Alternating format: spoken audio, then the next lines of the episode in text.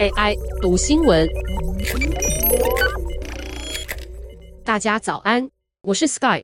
你想要过着更开心、充实以及更有效率的生活吗？你可以试试以下四个有科学根据的法则，在做决策时试试双向门法则。想象一件你想去做的重大事情，多数人会花很多时间在负面思考，像是创业失败怎么办？转换跑道撞墙怎么办？或是调职然后适应不良怎么办？根据亚马逊创办人贝佐斯的说法，决策基本上有两个种类，一种是单向门决策，另一种是双向门决策。单向门决策几乎是不可逆转的，所以门只会朝一个方向摆动。像是开除一名员工、售出你的企业，或是与供应商或承包商解约。一般来说，一旦你做出了单向门的决策，就没办法回头了。贝佐斯说这是第一型决定。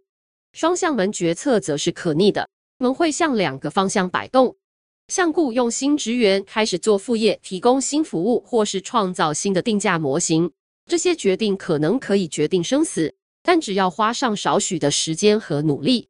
就可以扭转、修正，甚至逆转过来。贝佐斯称这些决策是第二型决定。贝佐斯说，一旦做了双向门决定，不需要承受后果太久，只要再把门打开，走回去就好。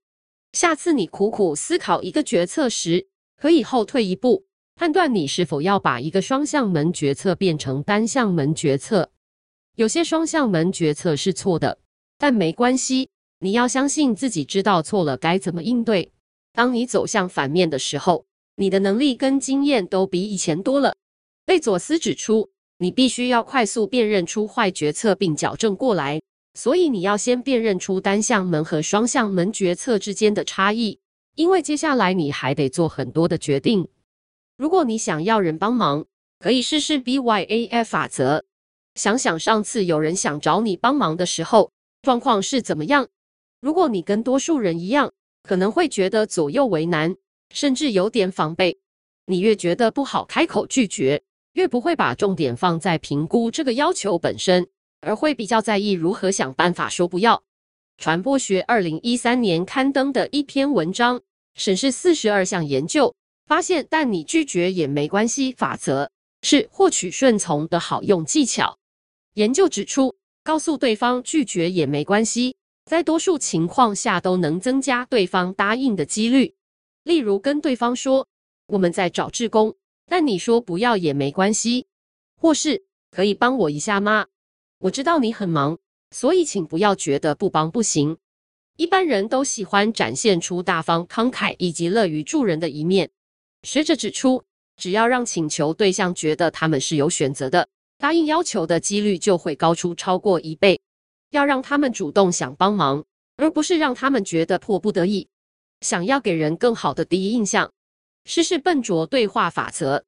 试想一下，你认识了一个新人物，接下来十分钟你们问了彼此四个问题：人生中哪些事物让你最感激？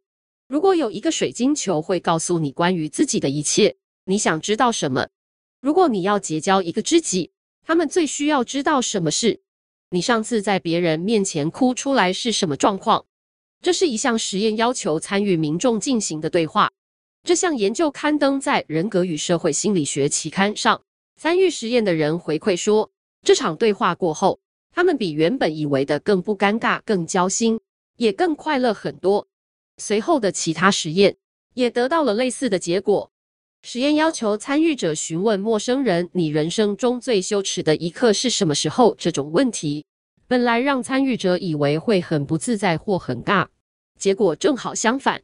事实上，这些对话听起来越笨拙不自在，参与对话的人就会更享受，更能感觉到彼此交心，也更喜欢对方。对话越深入，特别是你跟对方越不熟，就越可能享受其中。事后你就会觉得越快乐。如果你想让人生变得更好，可以试试不抱怨法则。想想上次你觉得被不公正对待时是什么时候？你沮丧、生气，把不满都抱怨发泄出来，不然憋着只会更不爽。